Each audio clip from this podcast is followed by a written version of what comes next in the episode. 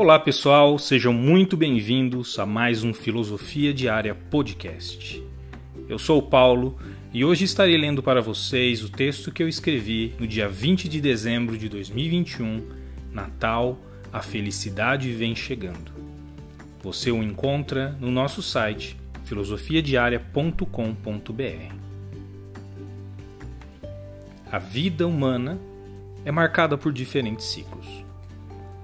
Alguns deles, devido à sua importância, são celebrados anualmente e transmitido para as gerações futuras como parte valiosa de uma herança cultural recebida.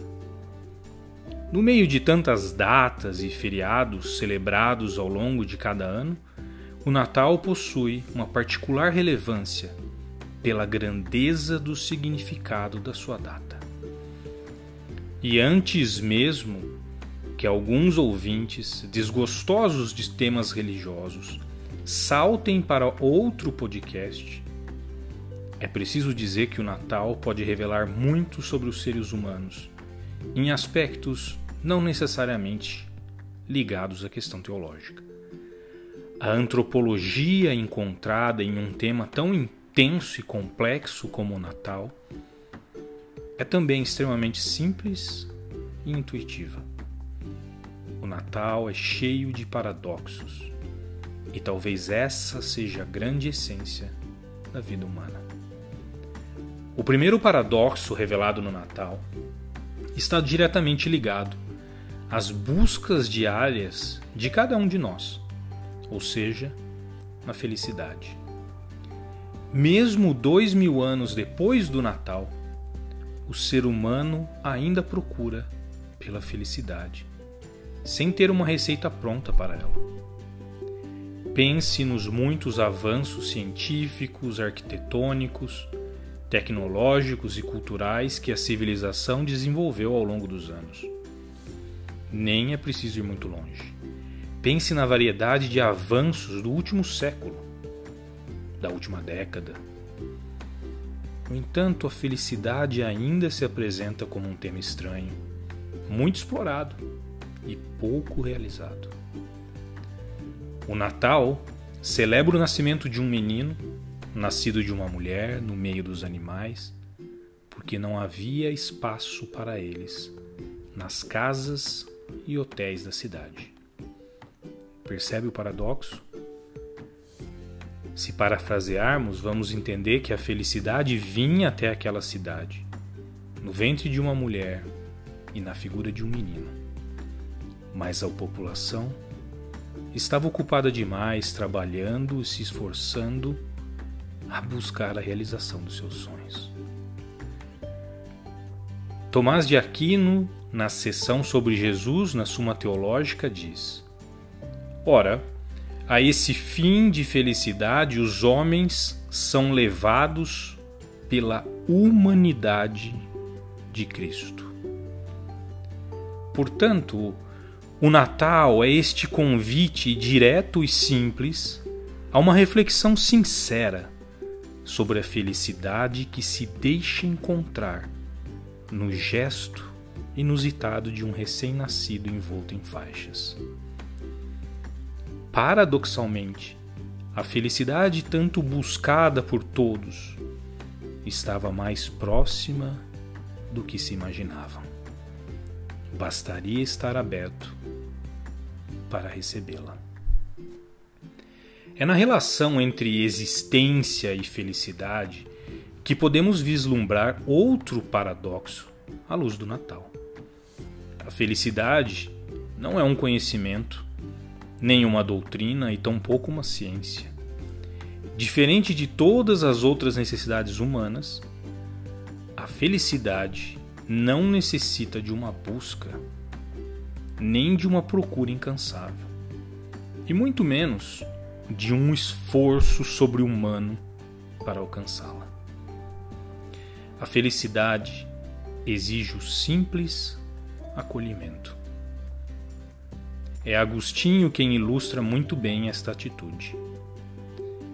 Buscava a felicidade e não a encontrei, enquanto não me abracei ao mediador entre Deus e os homens, o homem Cristo Jesus.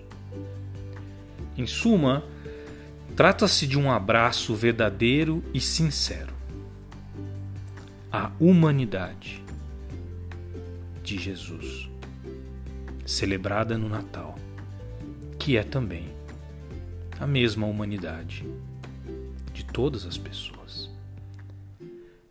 A felicidade é, portanto, inerente à existência humana. Então, o Natal torna-se um convite à introspecção, encontrando-se com sua essência e felicidade ao mesmo tempo.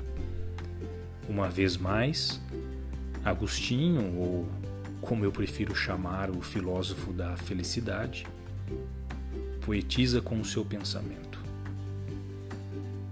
Tarde te amei, beleza tão antiga e tão nova, tarde te amei.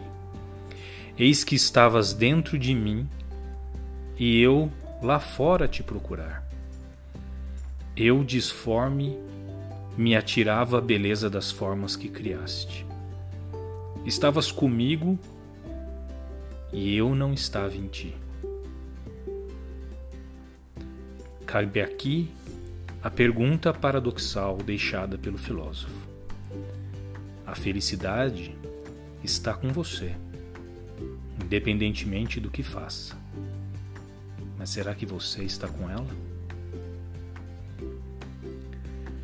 O texto de Lucas apresenta mais um paradoxo sobre o Natal.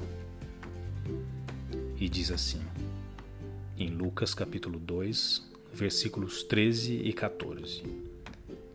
De repente, uma grande multidão do exército celestial apareceu com o anjo, louvando a Deus e dizendo: Glória a Deus nas alturas, e paz na terra aos homens aos quais ele concede o seu favor. Eu vou ler mais uma vez. Glória a Deus nas alturas e e paz na terra aos homens aos quais ele concede o seu favor. O coração desse paradoxo é formado por este pequeno i que eu fiz questão de ler várias vezes. Ele cria uma condição necessária à glória de Deus. Em outras palavras, não existe a glória de Deus sem a paz na terra. As duas partes dependem intrinsecamente uma da outra. Glória a Deus nas alturas paz na terra aos homens. Deus não necessita de glória alguma. Porém, se ela existe, está conectada necessariamente à paz da humanidade. A paz que emana da cena do Natal, daquele menino envolto em paninhos numa banjedora, amparado pelos seus pais, cercado por animais e acolhido pelos pastores, é o fruto de todos que acolheram e abraçaram a felicidade naquela noite fria. Não há paz sem felicidade, e nem felicidade que não produza paz. Se abraçar a felicidade lhe parece uma tarefa complexa e você não tem a menor ideia por onde começar, talvez esta seja o seu ponto de partida. Pergunte-se sobre o que te traz ou o que te tira a paz. Reconhecer os efeitos pode ser uma boa forma de identificar as causas. Feliz Natal! E aqui chegamos ao fim de um nosso, mais um nosso podcast. Nos acompanhe nas mídias sociais e acesse o nosso site filosofiadiaria.com.br. Deixe o seu comentário, mande a sua opinião, a sua sugestão. Críticas são sempre bem-vindas. Estaremos sempre abertos a acolher aquilo que você tem a nos dizer. Um abraço e até a próxima.